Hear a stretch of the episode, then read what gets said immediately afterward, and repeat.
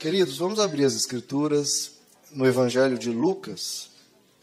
Evangelho de Lucas, capítulo 23. Essa é a terceira mensagem que eu trago nesse tema. As sete frases que Jesus disse na cruz. Enquanto ele estava sendo crucificado, ele emitiu sete frases.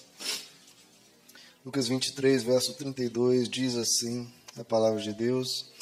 Dois outros homens, ambos criminosos, também foram levados com ele para serem executados. Quando chegaram ao lugar chamado Caveira, ou Calvário, ali o crucificaram com os criminosos, um à sua direita e outro à sua esquerda. Jesus disse, aí a primeira frase: Pai, perdoa-lhes, pois não sabem o que estão fazendo. Então eles dividiram as roupas dele, tirando sortes. O povo ficou observando e as autoridades o ridicularizavam. Salvou os outros, diziam. Salve-se a si mesmo, se é o Cristo de Deus o escolhido. Os soldados, aproximando-se também, zombavam dele. Oferecendo-lhe vinagre, diziam: Se você é o rei dos judeus, salve-se a si mesmo. Havia uma inscrição acima dele que dizia: Este é o rei dos judeus. Um dos criminosos que ali estavam dependurados lançava-lhe insultos. Você não é o Cristo? Salva-se a si mesmo e a nós. Mas o outro criminoso o repreendeu, dizendo: Você não teme a Deus, nem estando sob a mesma sentença? Nós estamos sendo punidos com justiça, porque estamos recebendo o que os nossos atos merecem. Mas este homem não cometeu nenhum mal. Então ele disse: Jesus, lembra-te de mim quando entrares no teu reino. Jesus lhe respondeu: Eu lhe garanto, hoje você estará comigo no paraíso. Já era quase meio-dia e trevas cobriram toda a terra até as três horas da tarde. O sol deixara de brilhar e o véu do santuário rasgou-se ao meio. Jesus bradou em alta voz: Pai, nas tuas mãos entrego o meu espírito. Tendo dito isto, expirou. O centurião, vendo tudo o que aconteceu, louvou a Deus, dizendo: Certamente este homem era justo. E todo o povo que se havia juntado para presenciar o que estava acontecendo, ao ver isso, começou a bater o peito e afastar-se. Até aqui, queridos. Senhor nosso Deus, essa é a tua palavra. O Senhor nos deixou sete frases antes de partir, antes de ressurgir. Que essas frases possam estar falando no nosso coração, produzindo aquilo que o Senhor quis deixar para a humanidade. Fala conosco, Senhor, aquilo que o Senhor quis falar ali na cruz, e que essa cruz seja a marca do nosso viver, que a gente te siga como os discípulos, que a gente viva como o Senhor viveu. Produz a tua boa obra na tua noiva, Senhor, em nome de Jesus. Amém. Podeis assentar, queridos. Queridos, como eu tenho falado, as últimas frases de uma pessoa antes de partir né, são muito importantes. Jesus fez questão de escolher sete frases aqui muito especiais para nos deixar. E quem dera se nós realmente aprendermos, queridos, isso que ele quis deixar para nós e, e quem dera a gente possa colocar em prática. E essa é a nossa tarefa como cristãos. Aprender de Jesus, que naquele momento de tanta dor, ainda assim estava nos ensinando, ainda assim estava colocando né, colocando-se a serviço de todos nós, não apenas na cruz, pagando pelos nossos pecados, mas também passando uma mensagem riquíssima do que nós precisamos aprender. E a primeira frase, recapitulando aqui, já vimos algumas, que Jesus fez a questão de ser a primeira, porque essa tem que ser a primeira frase na vida de um cristão, queridos. Tem que ser o nosso primeiro passo, tem que ser uma decisão de vida nossa a cada dia. A primeira frase de Jesus é: Pai, perdoa-lhes, porque eles não sabem o que fazem. Veja, Jesus, como eu já havia comentado, ele perdoou as pessoas, piores pessoas possíveis, pessoas que o estavam assassinando de uma forma absolutamente cruel, numa cruz. Perdoou romanos, perdoou judeus, perdoou religiosos, perdoou pessoas que mal sabiam o que estava acontecendo, ele perdoou a todos. Inclusive perdoou a mim e a você. Em resposta àquela oração de Jesus, a palavra dele alcançou-nos hoje. Isso é uma decisão que cada discípulo de Jesus deve fazer, imitando o seu mestre. Perdoe a todas as pessoas, queridos. E perdoe mesmo se elas não pedirem o perdão, mesmo se elas não reconhecerem o erro, mesmo se elas não clamarem por você dizendo: Olha, eu errei. Porque ninguém ali falou para Jesus: Olha, você está sendo injustiçado. Não, todo mundo estava dizendo: Crucifica-o, crucifica-o, crucifica. E ainda assim ele disse: Pai, perdoa-lhes.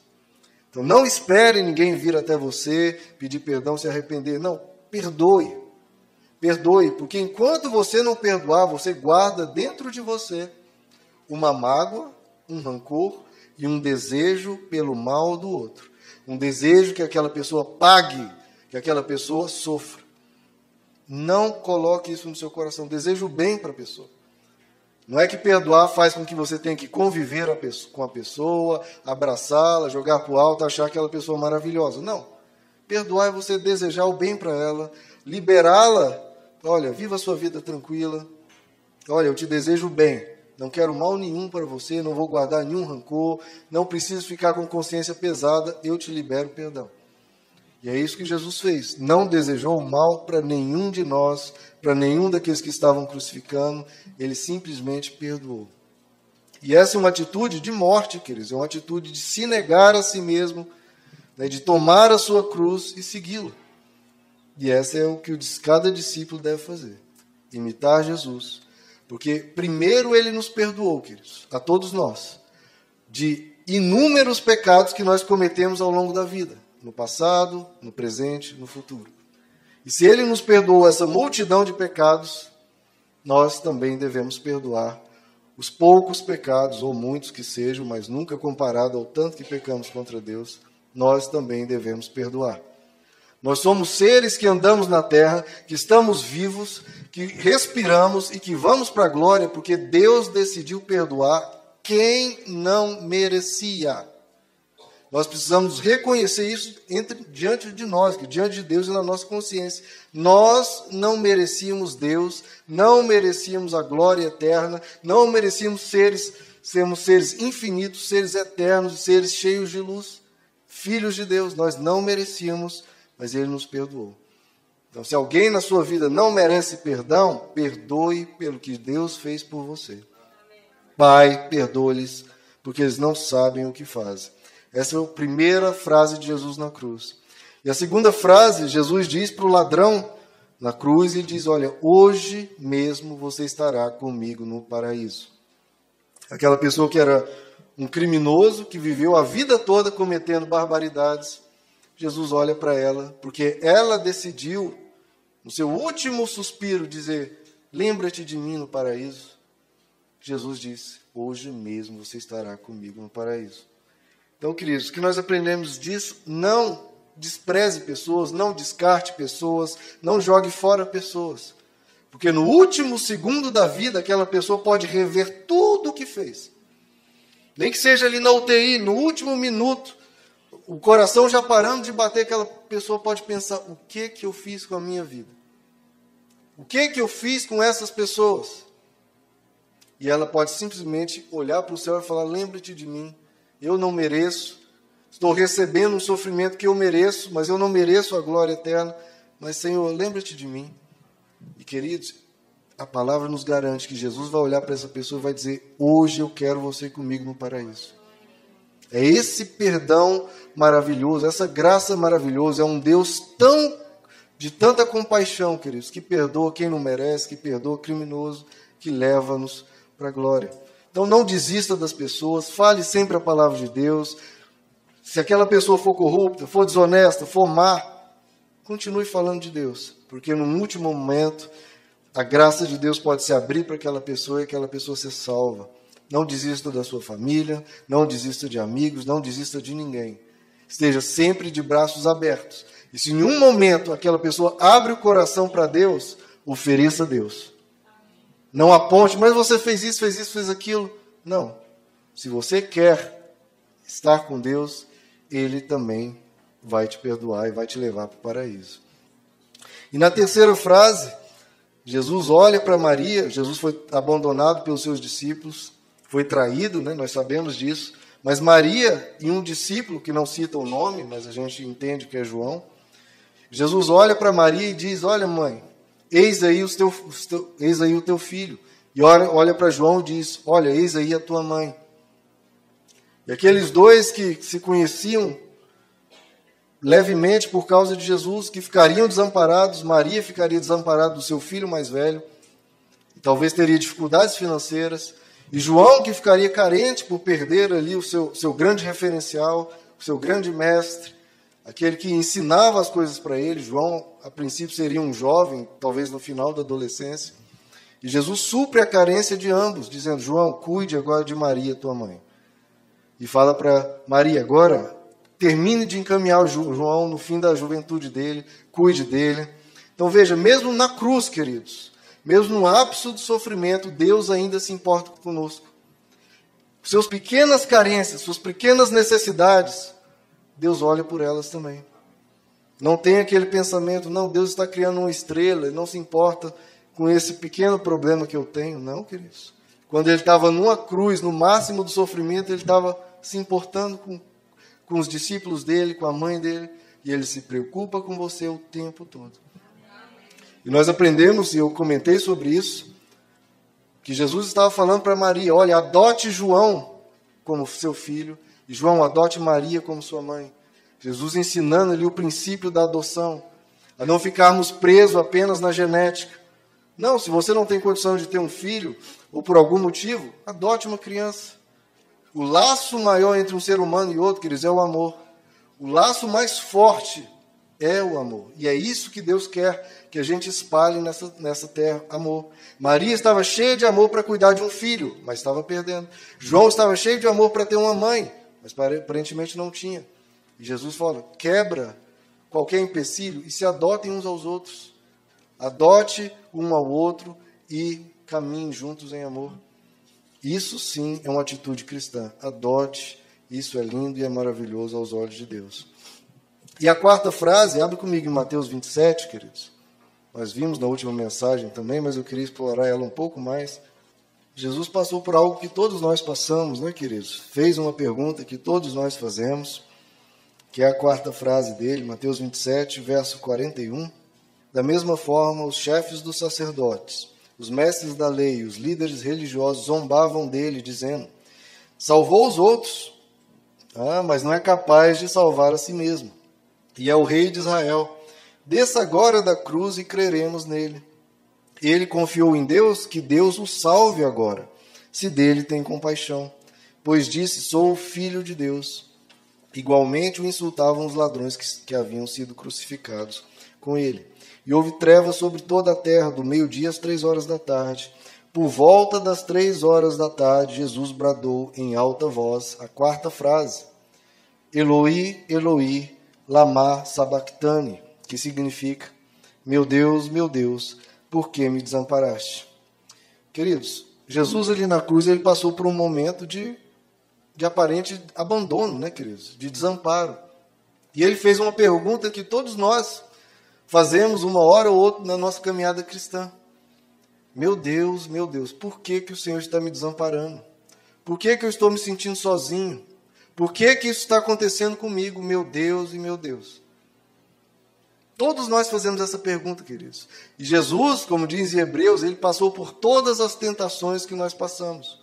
E essa mesma tentação que, nós, que a gente passa, de se sentir abandonado, Jesus passou ali na cruz esse sentimento de dor, de achar que está abandonado, mas não está.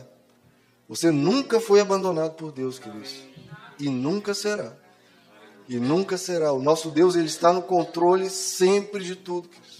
Jesus falou aquela frase, queridos, justamente para a gente entender que mesmo quando você, ele sabia o que estava acontecendo. Mas ele quis falar aquela frase para a gente também se colocar na situação dele e ver que as coisas estão sob controle. Alguma coisa que estava acontecendo ali, queridos, na cruz, estava fora do controle de Deus? Aparentemente, quem tinha o controle da situação? O exército romano, que tinha todo o poder ali, que estava matando aquelas três pessoas. Aparentemente, quem tinha o poder eram os sacerdotes, os mestres da lei, que tinham o povo na mão. Aparentemente, quem tinha o poder era a multidão, que gritava, que aprontavam, que fazia rebeliões, etc. Mas quem tinha o poder, quem sempre tem o poder, queridos, é Deus. Jesus ali, e com nós também, quando passamos por situações de abandono, a gente não consegue enxergar. Mas três dias depois, a pedra se tira do lugar e a luz vem e tudo ressuscita e tudo ressurge. Quando estamos na dor, queridos, nós não enxergamos. Quando estamos nas trevas, nós não enxergamos. Mas Deus tem um propósito para tudo. Todas as coisas cooperam para o bem daqueles que amam a Deus para serem feitos segundo a imagem do seu filho. Todas as coisas que acontecem, que Deus tem um propósito, e Deus, ele não nos deixa na cova, não nos deixa na morte, não nos deixa derrotados, ele sempre nos ressuscita depois para a luz, nos traz de volta à vida, e a gente não permanece na morte em hipótese nenhuma. Abra comigo em Salmo 22, queridos, por favor. Salmo 22, Aqui ele conta, o Salmo 22 é uma profecia, fala de Jesus, e olha o que diz no verso 6. Mas eu sou verme e não homem, motivo de zombaria, era o que estava acontecendo com Jesus, né? E objetivo de desprezo do povo, a multidão desprezava ali Jesus. Caçoam de mim todos os que me veem, balançando a cabeça, lançam insultos contra mim, como nós lemos lá em Mateus. Insultos dizendo: recorra ao Senhor que o Senhor o liberte, que ele o livre, já que ele quer bem. Queridos, esse último verso que eu leio de novo, recorra ao Senhor, que o Senhor o liberte, que ele o livre, já que ele quer bem. Foi exatamente essa frase que os mestres da lei falaram para Jesus. Olha, se você se chamou filho de Deus, então que ele te salve, já que ele te quer bem. Está né? escrito no Salmo 22, se você é de Deus, se você pertence a Ele, então que Ele te salve. Eles estavam citando o Salmo 22, achando que com isso estavam provando para Jesus que ele não era nada mais, nada menos do que um mero criminoso, que alguém que não era de Deus. E muitas vezes as pessoas olham para nós assim, queridos, quando nós passamos por dificuldades, dificuldades financeiras, dificuldade no lar, ou por uma doença, alguém aponta o dedo e fala: Ó, oh, você não diz que Deus te ama? Você não diz que Deus cuida de você, por que, que você está passando por isso? E as pessoas te insultam e zombam, dizem, olha, recorra ao Senhor, que o Senhor te liberte, já que Ele diz que Ele quer o seu bem, já que você diz que Ele quer o seu bem. A mesma zombaria que Jesus passou, nós passamos também. As pessoas nos desafiam, apontam o dedo, dizendo, ah, cadê o seu Deus? Você não diz que Ele vai cuidar de você, por que, que isso está acontecendo contigo? Por que, que isso acontece com você? Não é para a sua vida ser perfeita? Só que aí Jesus, a partir desse verso 8, ele, ele traz para o verso 1. Volte aí para o Salmo 22, verso 1. Olha o que diz. Jesus cita exatamente esse salmo. Meu Deus, meu Deus, por que me abandonaste? Meu Deus, meu Deus, por que me abandonaste? Então, os, os mestres da lei queriam usar as escrituras para provar para Jesus que ele não era o Messias, mas ele foi e voltou para o mesmo salmo e disse: Sou sim, porque nesse mesmo salmo diz que ele seria abandonado, que ele clamaria: Meu Deus, meu Deus, por que me abandonaste? Veja que as frases de Jesus eram pensadas. Ele ali na cruz ele tinha ciência do que estava acontecendo e cita um salmo. Então, queridos, quando você for zombado, quando alguém te questionar, mas por que, que isso está acontecendo? Lembre do Salmo 22 aqui. Porque nós, como cristãos, queridos, nós, como discípulos de Jesus, passamos pelos momentos que nos sentimos abandonados. Momentos que a gente clama: Meu Deus, meu Deus, por que me abandonaste? Isso faz parte da caminhada de todo cristão. Não adianta pensar que a sua vida vai ser, você vai passar ileso pela vida. Que neste mundo você não terá aflições. Ele disse que neste mundo teremos aflições. E nesse momento que você passar por essa aflição, pergunte a Deus, fale com Deus, meu Deus, meu Deus, por que, que eu estou passando por isso? Por que, que eu estou sentindo abandonado? Mas você nunca estará, queridos. Há um porquê daquilo. E esse porquê você pode conversar com teu Deus, expor para ele as tuas dúvidas e colocar o seu coração diante dele e falar: Senhor, eu não entendo. Mas apesar de eu não entender, o Senhor continua sendo o meu Deus, o meu Deus. Esse, isso é o que diferencia, queridos, os discípulos verdadeiros dos discípulos falsos. Jesus fala lá na parábola das sementes: algumas sementes cairão em terreno rochoso, e aquelas sementes vão frutificar, E aquela pessoa vai ficar alegre com o que ouviu, com alegre com o evangelho, mas vem as tribulações, vem as dificuldades, e aquela pessoa logo abandona o evangelho. Outra semente cai nos espinhos, e aí vem a tentação das riquezas, vem a cobiça e logo abandona.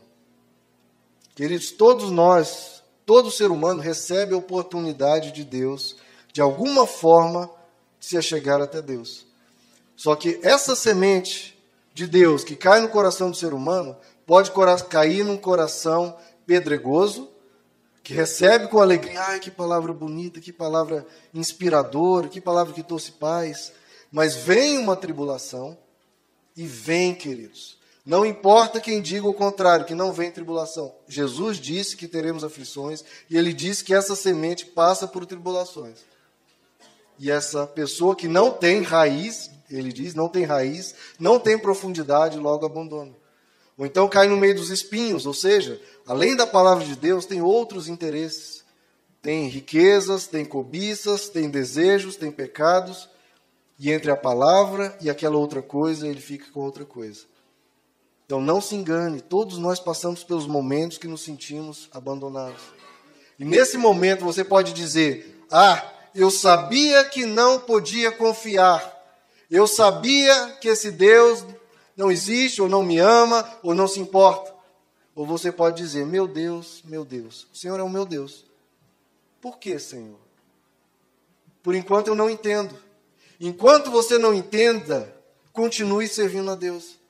Enquanto você não compreender, continue servindo a Deus. Porque existe uma realidade, querido, que é maior que as circunstâncias. Existe uma realidade que é maior que o nosso sofrimento. Qual é? Que Deus é bom, que Deus é o nosso Pai e que Ele está conosco. É isso que você tem que se apegar. As outras coisas, queridos, elas são passageiras.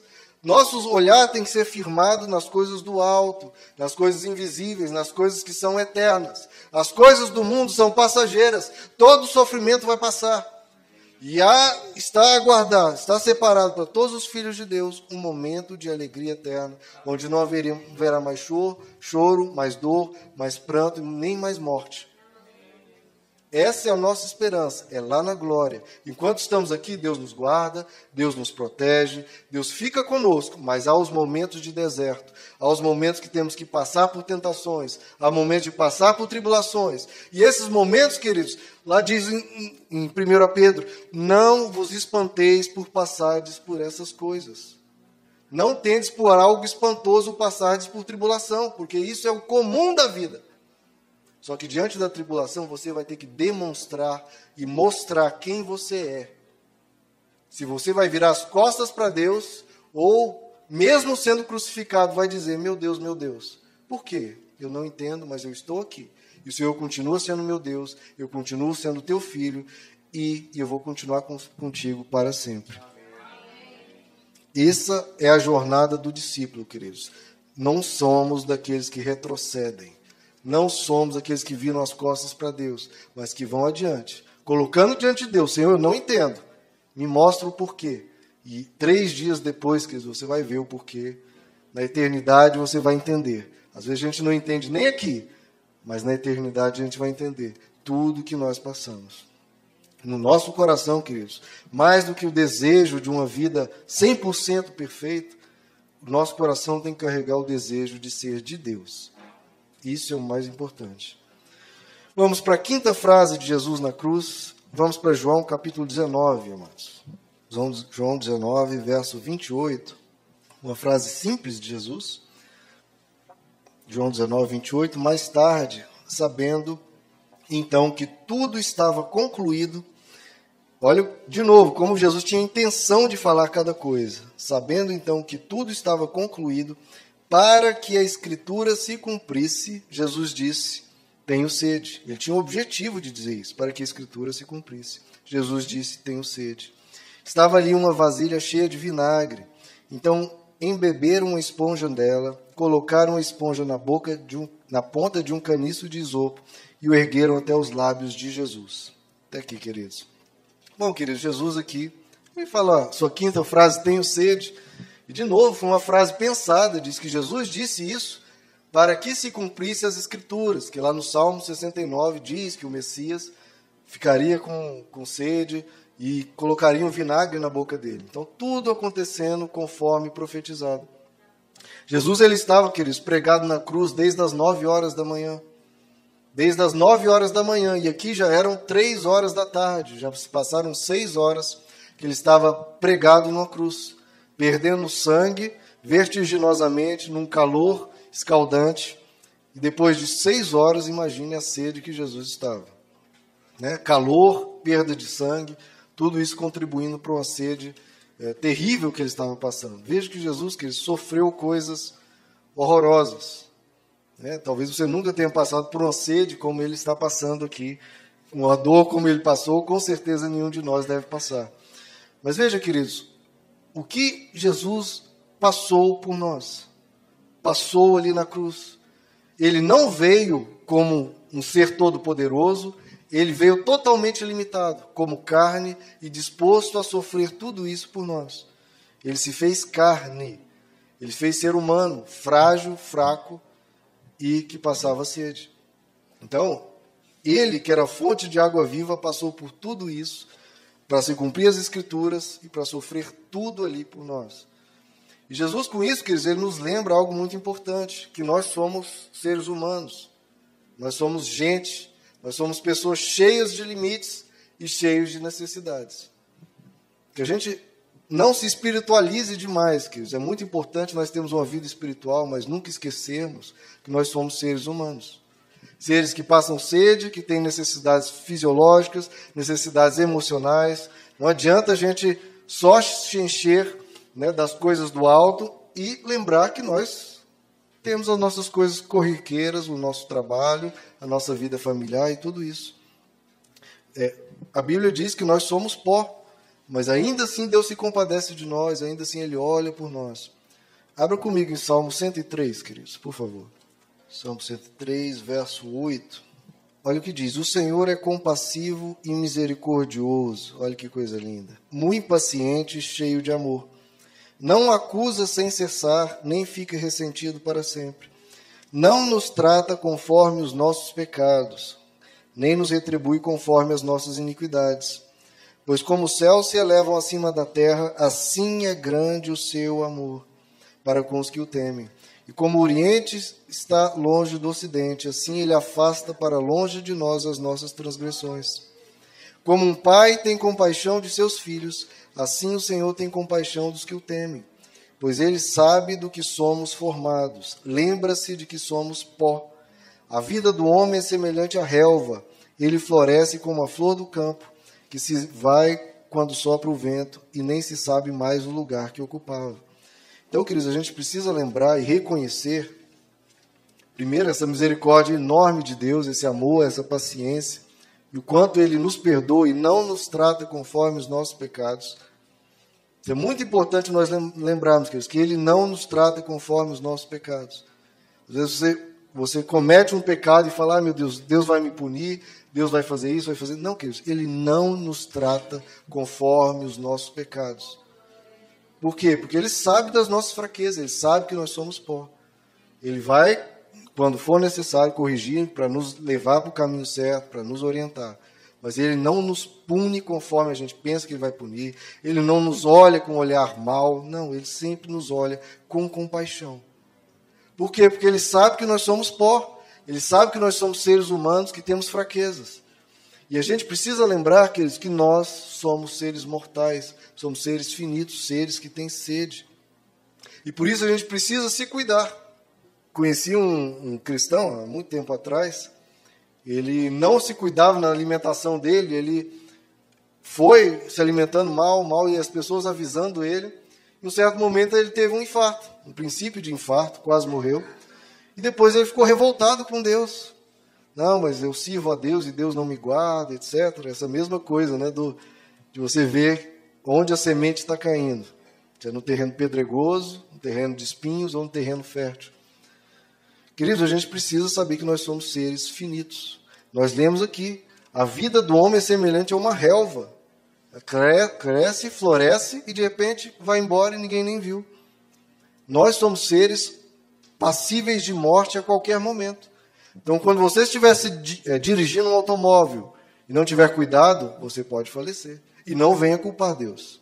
Se você não se alimentar corretamente, se alimentar bem, com frutas, verduras, sem excessos, você pode morrer, infartar. E não venha culpar Deus, queridos. A gente precisa ter uma maturidade de dizer: isso é culpa, é responsabilidade minha.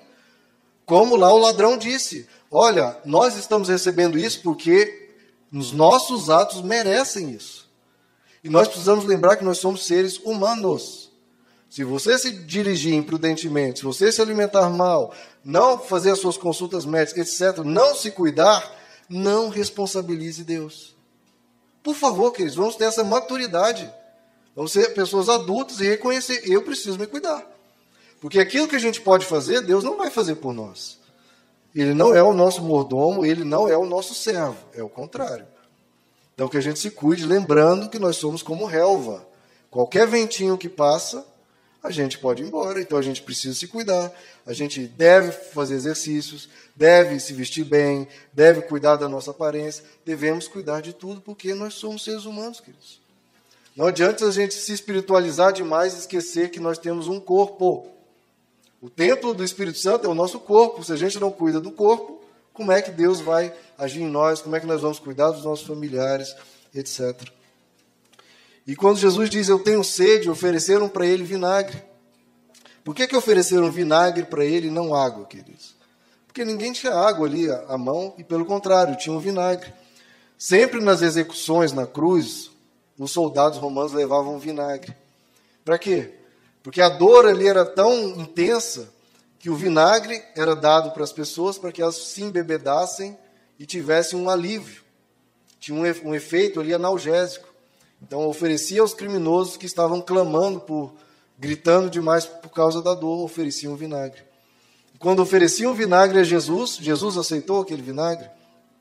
Não, ele não aceitou o vinagre. Ele não aceitou aquele paliativo, não aceitou aquela fuga. Isso é um exemplo para nós, queridos. Quando nós passarmos por um momento de dor, não se entregue a fugas, não se entregue a bebidas, não se entregue a drogas, não se entregue a qualquer dessas coisas que no momento de ira, no momento de dor, em algum momento a gente abre mão e a gente corre atrás dessas coisas para se aliviar. Não faça isso, queridos. Quando você passar por um problema, encare o problema, enfrente o problema, mas não recorra a paliativos. Qual o problema ali de Jesus tomar um vinagre? Era um analgésico, ele sentiria um pouquinho menos de dor. Mas, queridos, há os momentos que a gente não pode fugir da vida. A gente não pode fugir da vida, não pode fugir do problema. Então não recorra jamais, queridos, à bebida alcoólica, não recorra a uma droga, nada disso. Passe pela questão, sabendo que vai passar e sabendo que aquilo há um período de um fim. Agora, naquele período de dor, se você quebrar princípios, romper com o seu caráter que você está cultivando, isso sim deixa marcas. Aquela dor passa. Agora, enquanto você passa por aquela dor, o que, que você vai estar semeando? Como você vai estar encarando aquilo? Esse é o momento de nós mostrarmos quem nós somos. E vamos para a sexta frase, queridos, em João 19, por favor, sobre essa questão, né, querido, de nós sermos seres humanos, nós temos carne, nós temos pó. É interessante, certa vez uma história, né? Uma irmã chegou para um pastor, um pastor estava saindo de férias, olha só essa, pastor. A irmã chegou para o pastor, né, com aquele olhar, né, de acusação. Ah, pastor, o senhor está saindo de férias, né? Mas o diabo não tira férias não, tá, pastor? O diabo não tira férias não. Aí o pastor virou para a irmãzinha, é, minha irmã, mas o diabo também não dorme, não come, não bebe, não pisca e nem respira. Vou ter que parar de respirar também? Vou ter que. Não, minha irmã. Nós somos seres humanos, Deus entende isso. E nós temos que viver com essas limitações. João 19, verso 30. Que maravilha, queridos. João 19, verso 30. Tendo-o provado, Jesus disse: Está consumado. Com isso, curvou a cabeça e entregou o Espírito. Bom, queridos, veja que Jesus quando ele está na cruz, ele não está sendo derrotado, ele não está sendo vencido. Pelo contrário, ele estava trabalhando, ele estava fazendo a obra dele. Tanto é que ele fala ali na cruz: Eu concluí, está consumado, está realizado, está feito. A obra que ele veio fazer, ele fez e concluiu ali.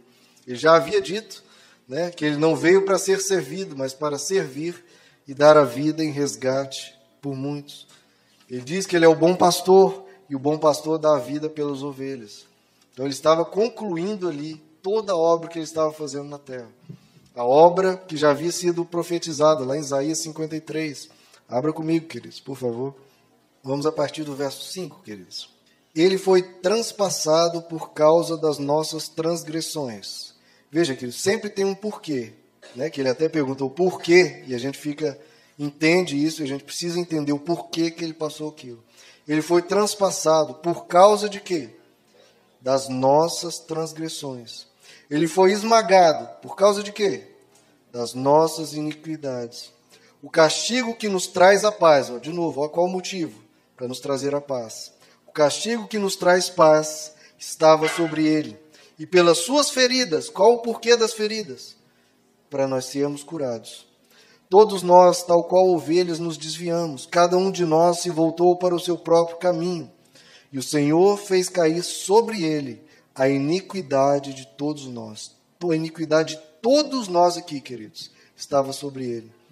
Ele foi oprimido e afligido, e contudo não abriu a sua boca, não reclamou, não murmurou, não culpou a nós, nem acusou Deus, não. Como um cordeiro foi levado para o matadouro e como ovelha que diante de seus tosqueadores fica calada, ele não abriu a sua boca, não reclamou de nada, queridos. Com julgamento opressivo ele foi levado. E quem pode falar dos seus descendentes? Pois ele foi eliminado da terra dos viventes, por causa, de novo, por causa da transgressão do meu povo, ele foi golpeado. Foi-lhe dado um túmulo com os ímpios e com os ricos em sua morte embora não tivesse cometido nenhuma violência, nem houvesse nenhuma mentira em sua boca. Contudo, foi da vontade do Senhor esmagá-lo e fazê-lo sofrer. Embora o Senhor tenha feito da vida dele, de novo, qual porquê? Uma oferta pela culpa. Ele verá sua prole, eu e você e todos nós, e prolongará seus dias, e a vontade do Senhor prosperará em sua mão. Depois do sofrimento da sua alma, ele verá a luz, ó a ressurreição aí ele verá a luz e ficará satisfeito. Pelo seu conhecimento, meu servo justo, olha só o porquê de tudo, justificará muitos e levará a iniquidade deles. Sempre tem um porquê. Por isso eu lhe darei uma porção entre os grandes, e ele dividirá os despojos com os fortes. Porquanto ele derramou sua vida até a morte, e foi contado entre os transgressores, pois ele levou, de novo por quê? O pecado de muitos e pelos transgressores intercedeu. Essa é a obra que ele fez, queridos, ali na cruz.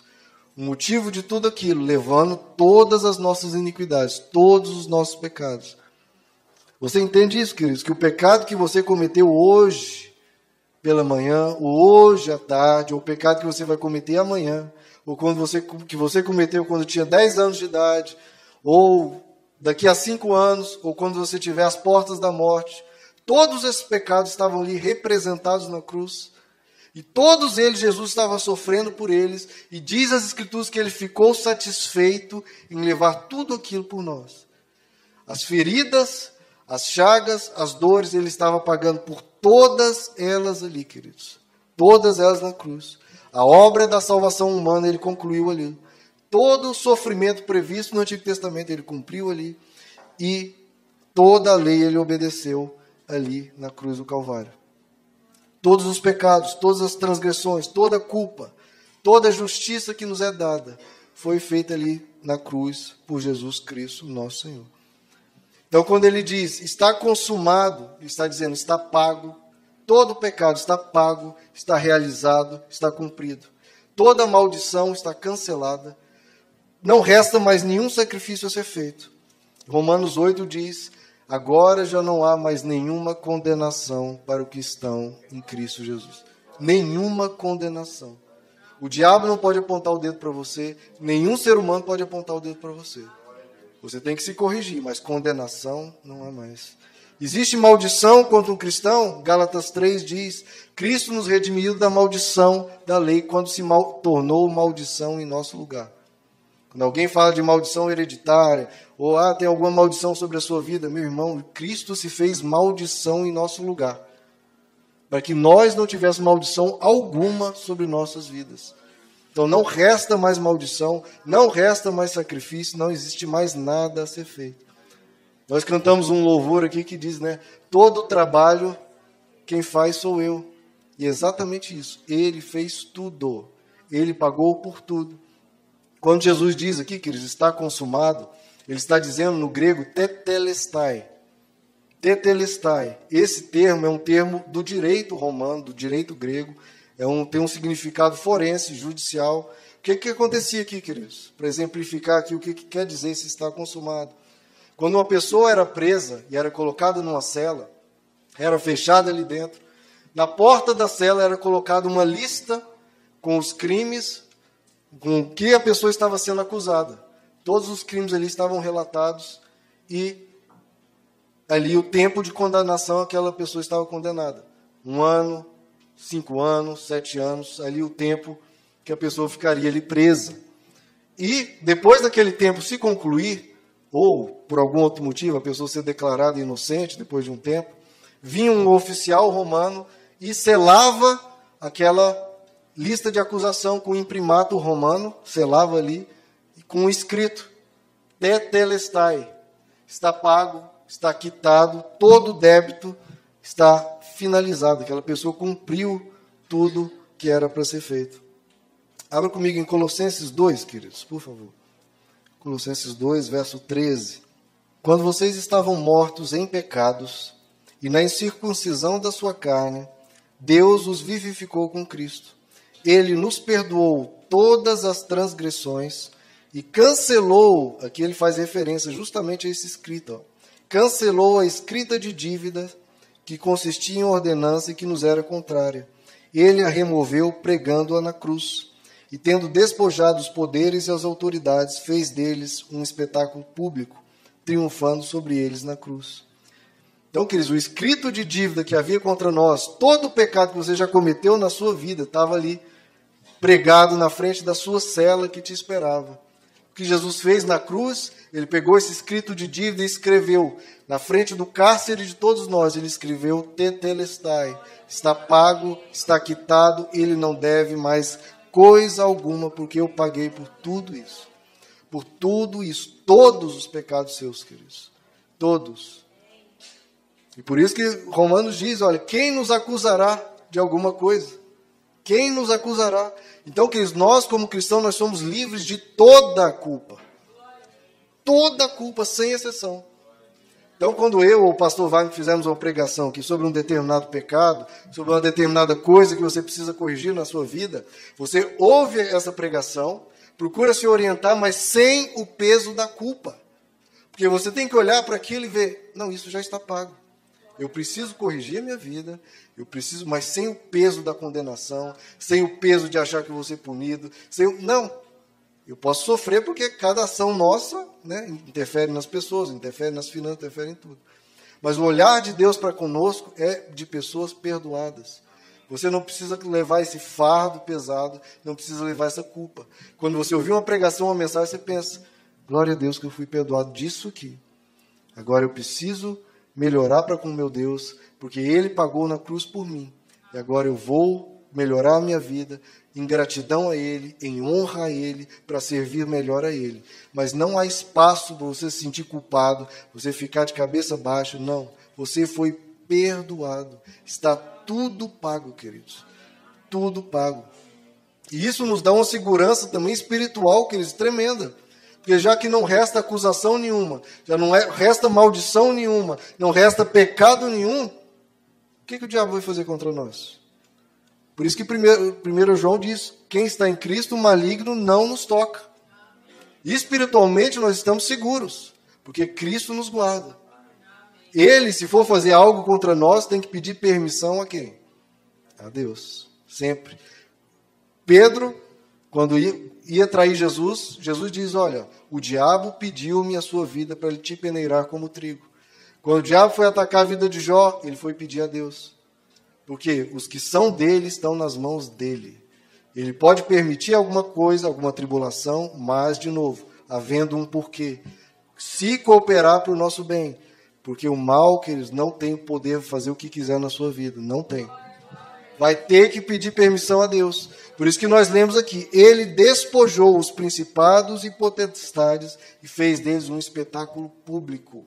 Humilhou o diabo, humilhou as trevas que achou que tinha o poder sobre a vida humana, que eu vou destruir cada ser humano, porque eles pecam, eles são maus, eles erram o tempo todo. Então eu vou acabar com eles. Jesus diz: Olha, não, Senhor, porque eu pago por todo o pecado. E triunfou sobre eles e fez deles um espetáculo público. Eles achavam que tinham a vitória sobre nós, não tem, porque Jesus nos perdoou. E queridos, esse amor precisa nos constranger. Esse amor precisa mover o nosso coração. A gente não pode ser, ah, já que eu estou perdoado, eu vou fazer o que eu quiser. Não, quem, quem tem esse entendimento simplesmente ainda não recebeu a consciência da graça. Porque quem entende o que Jesus fez na cruz, queridos, essa pessoa tem que se constranger tem que se envergonhar e falar: não, o que Jesus fez por mim tem que me motivar a ser uma pessoa melhor, tem que me motivar a perdoar, tem que me motivar a vencer essa tentação, tem que me motivar a enfrentar essa tribulação. É por isso que Jesus fala: semente caiu no terreno pedregoso, caiu no, no terreno de espinhos, esse se perde, porque não entendeu a cruz, não entendeu quem é Deus. Porque quem entendeu o que Jesus fez na cruz, entende quem é Deus, Queridos, passa por tentação, passa por tribulação, passa pelo que for, porque o objetivo da pessoa é: eu quero Deus, eu quero a glória eterna. E eu entendo o que Jesus fez por mim na cruz. E se ele morreu por mim, como diz lá em 2 Coríntios, então todos morreram. E ele morreu para que os que vivam não vivam mais para si mesmos, mas vivam por aquele que por eles morreu e ressuscitou. Eu vou repetir. Ele morreu para que os que vivem não vivam mais para si mesmos, mas vivam por aquele que por eles morreu e ressuscitou. O cristão tem que viver não mais para si mesmo, mas por aquele que por eles morreu e ressuscitou. Então, essa pessoa que entendeu isso, fala: Eu não vou viver mais para mim. Então, se eu tenho que perdoar uma pessoa e eu não consigo, e eu não quero, Peraí, mas eu não vivo mais para mim, eu vivo por aquele que me perdoou e ressuscitou. Então eu perdoo. Você decide amar, você decide enfrentar uma tribulação sem virar as costas para Deus, você decide enfrentar uma tentação. Eu não vou cair nisso, porque Ele me perdoa e porque eu quero ser como Ele e eu sou grato pelo que Ele fez na cruz por mim. Queridos, o que mais Deus poderia ter feito por nós? Todo pecado está pago. Você não tem o direito de se sentir culpado. Você não tem o direito de abaixar a cabeça. Você tem que andar nessa terra grato pelo que Deus fez, corrigindo-se cada vez mais, motivados não pelo medo, não pela culpa, mas motivado pela gratidão, pelo amor que nos constrange. Isso é o Evangelho, queridos. Ele veio rasgar o escrito de dívida, porque nós não andemos culpados, mas nos andemos motivados por amor. Qual que é o seu motivo para se corrigir? Ah, porque eu não quero ir para o inferno, não quero que Deus me puna. Isso não é pensamento de cristão, queridos. O pensamento de cristão é: eu estou perdoado, mas eu vou me corrigir porque eu amo meu Deus, porque eu sou grato pelo que Ele fez por mim, porque eu quero ser parecido com Ele, não motivado pelo medo, motivado pelo amor. É o amor dele que nos constrange. E vamos para a última frase de Jesus na cruz. Lucas capítulo, capítulo 23, Lucas 23, verso 46. Querido, toda religião, toda moralidade coloca uma culpa no ser humano. Cristianismo não é isso. Cristianismo é para nos tirar a culpa, para que a gente ande em liberdade e, movidos pelo Espírito de Deus, a gente caminhe em gratidão, em amor, crescendo para Deus com a disposição de eu quero ser parecido com ele, eu quero ser uma pessoa melhor, sempre. Lucas 23, verso 46. Jesus bradou em alta voz: Pai, nas tuas mãos entrego o meu espírito. Tendo dito isso, expirou. Queridos, essa mesma frase, de novo, Jesus não falava as coisas a esmo. Estava lá, está lá em Salmo capítulo 31, verso 5. Nas tuas mãos entrego o meu espírito. Querido, todos nós, sem exceção, nós vamos morrer. Nós temos aqui algumas famílias enlutadas. E a menos que Jesus volte logo, todos nós vamos passar por essa mesma coisa, é algo inescapável. A Bíblia diz que o pó volte à terra e o espírito volte a Deus que o deu. Agora, olha só, queridos, Jesus estava a cinco segundos da morte. E como ele tratou a morte, queridos? Ele falou: Pai, entrego em tuas mãos o meu espírito. Olha a confiança dele, queridos. Olha a tranquilidade. Pai, entrego em tuas mãos o meu espírito. Absolutamente tranquilo, não havia medo, não havia desespero, não havia escândalo, não, não havia qualquer preocupação. Ele simplesmente falou: Pai, nas tuas mãos entrego o meu espírito. E descansou. Essa frase, queridos, na tradição judaica, era ensinado aos filhos a orarem isso antes de dormir. O pai e a mãe judia ensinavam o filho: olha, vamos orar, faziam uma oração, e o final da oração é: Pai, entregamos em tuas mãos o nosso espírito para poderem dormir. Então Jesus simplesmente entendia: eu vou dormir, vou dormir aqui como qualquer judeu, como qualquer pessoa na terra, e quando eu acordar estarei na glória. Essa é a esperança do cristão, queridos. E nós não precisamos ter medo na morte, medo algum. Você só pode entender isso. Eu vou dormir e acordar junto com meu pai. E falar, Pai, eu entrego em tuas mãos o meu espírito. Morra, queridos, quando você for morrer, com tranquilidade, com confiança e com mais absoluta paz, sem medo algum. Sem medo algum. Lá em Hebreus capítulo 2 diz que pela morte de Jesus ele derrotou o que tem o poder da morte, que é o diabo, e libertou todos aqueles que eram escravos pelo medo da morte. Então não tenha medo disso. Hipótese nenhuma. A morte física é um mero início. Eu gosto de comparar a, a nossa morte física aqui com a gravidez. O bebê, quando está ali, na barriga da mãe, não tem noção nenhuma do que está do outro lado, assim como nós não temos noção como vai ser a glória. Mas ele nasce, parece um processo de morte, de muita dor, de muito sofrimento, indo para um lugar que não tem a menor ideia de como seja, apenas ouve as vozes, né? de fora, vozes que ou que chegam ao ouvidinho dele, ele sente o amor da mesma forma que nós temos ouvido no nosso coração, vozes do outro lugar chegando no nosso coração e a gente vê o amor que nos aguarda do outro lado. Então, quando formos atravessar, que a gente vá com mais tranquilidade possível. Como o apóstolo Paulo diz, olha, para mim morrer é lucro e o viver é Cristo. Essa é a vida do cristão, que viver a gente vive como Cristo imitando a Cristo, honrando a Cristo, servindo a Cristo. E morrer é lucro. Quando nós formos, nós vamos para um lugar muito melhor. E a gente tem que relembrar isso, que relembrar isso. Porque parece que os cristãos têm perdido isso. A gente quer fazer as pessoas do mundo crerem que existe um paraíso, mas nenhum crente quer ir para lá. Né? A gente fala, não, porque existe o céu, mas quando um crente fica doente, todo mundo vê o desespero no olhar do crente. Não, meu amado. Se, se a gente, se eu, por exemplo, chegar a um diagnóstico que eu tenho poucos meses de vida, eu vou falar, olha, eu vou lutar porque eu tenho uma família. Mas se eu for, meu irmão, eu vou com alegria nos lábios, porque eu sei o que me espera, eu sei que do outro lado tem as mãos do Pai. A gente não sabe como é a glória, mas a gente sabe o quê? Em tuas mãos entrego o meu espírito. A gente sabe que tem as mãos do Pai lá. Eu já brinquei aqui, né? Parece que os cristãos oram mais para tirar os crentes do céu que para tirar as pessoas do inferno, né? As pessoas irem para o inferno. Então, um cristão fica doente, abre uma corrente, tudo. A gente tem que orar pelos irmãos, mas que a gente não esqueça que a nossa principal oração é para tirar as pessoas que estão se perdendo e não aqueles que estão indo para a glória. Então, que a gente lembre, queridos, que a contagem regressiva que a gente tem não é para a morte. A contagem regressiva que a gente tem é para a vida. A contagem regressiva não é para a miséria, é para a glória. Não é para o nada. Nossa contagem regressiva é para o tudo. Não é para a dor, é para a ausência de dor. Não é para o fim, mas é para o começo. Onde vai iniciar uma vida eterna junto com Deus. Então, queridos, que a gente possa cada dia, não apenas no nosso momento de morte, mas em todos os momentos entregar nosso espírito nas mãos de Deus. Porque essa foi a frase que Jesus, a sua última frase, Pai, em tuas mãos entrego o meu espírito, mas foi a frase que Jesus viveu a vida toda, sempre entregando a vida dele nas mãos de Deus. Cada dia que você acordar, fala, Pai, nas tuas mãos entrego o meu espírito. Faz o que o Senhor quiser hoje. Seja feita a tua vontade. Se eu tiver que partir, me leva. Se eu tiver que ficar, me dá forças. Se eu tiver uma tribulação para passar, em tuas mãos entrego o meu espírito. Se eu tiver uma tentação, Pai, em tuas mãos entrego o meu espírito. Tudo que a gente for fazer, cada decisão, uma decisão que você for tomar, você pode entregá-la nas mãos de Deus?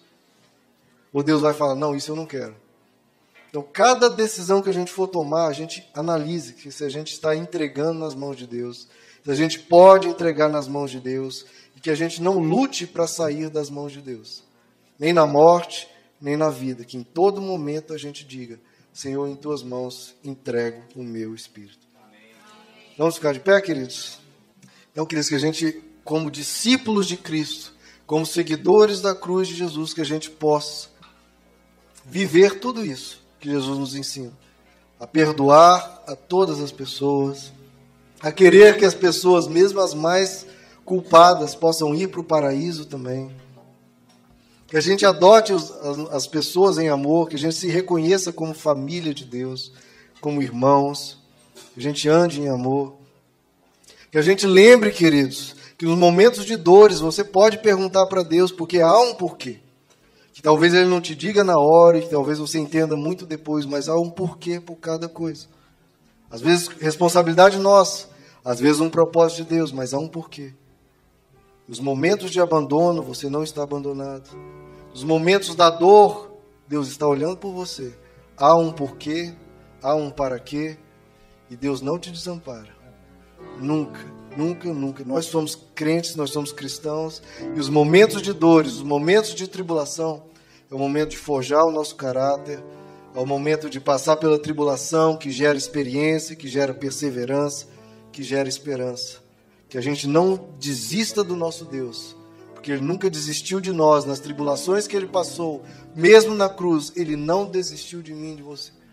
Então que a gente não desista dele que a gente lembre que nós somos seres humanos que precisa se nós precisamos nos cuidar, que a gente não fuja das dores, né, apelando para artificialidades, que a gente lembre que está consumado, está tudo pago, meus queridos, tudo pago. Não se envergonhe diante do teu Deus, de se você ser pó, ele entende isso. Ele não nos trata segundo os nossos pecados, pelo contrário, ele leva tudo na cruz. A Bíblia diz que ainda que as nossas vestes sejam vermelhas como a escarlate. Ele faz essas vestes serem alvas como a neve. Ele se compadece de nós, ele perdoa tudo, queridos. Ele já escreveu para o pecado que você vai cometer amanhã, o pecado que você vai cometer depois de amanhã, daqui a cinco anos. Tetelestai, está consumado, está quitado, está pago, não cabe mais acusação nenhuma contra essa pessoa. E a gente não abusa desse perdão, porque nós entendemos o que ele pagou por nós. Nós entendemos a graça dele e a nossa consciência de filhos que querem imitar o Pai quer se tornar cada vez mais parecido com ele. Não por medo, não por causa de possíveis punições, não, mas por amor. Um amor que nos constrange, porque a gente quer ser mais parecido com ele, alguém que nos amou tanto. E que a gente possa, queridos, a cada dia entregar a nossa vida, a nossa consciência, as nossas decisões, o nosso espírito nas mãos de Deus. Seja no momento de morte, seja no momento de vida, todo o tempo, nossas vidas nas mãos de Deus. Para que a gente descanse, queridos. Para que a gente, quando for fechar os olhos ao dormir, a gente fale, Pai, entrega em tuas mãos o meu espírito. E a gente encontrar esse descanso em Deus. Entregar, entregar, entregar dificuldade que nós temos, querido, de entregar. Porque a gente quer ter o controle. A gente quer fazer tudo, nós queremos decidir.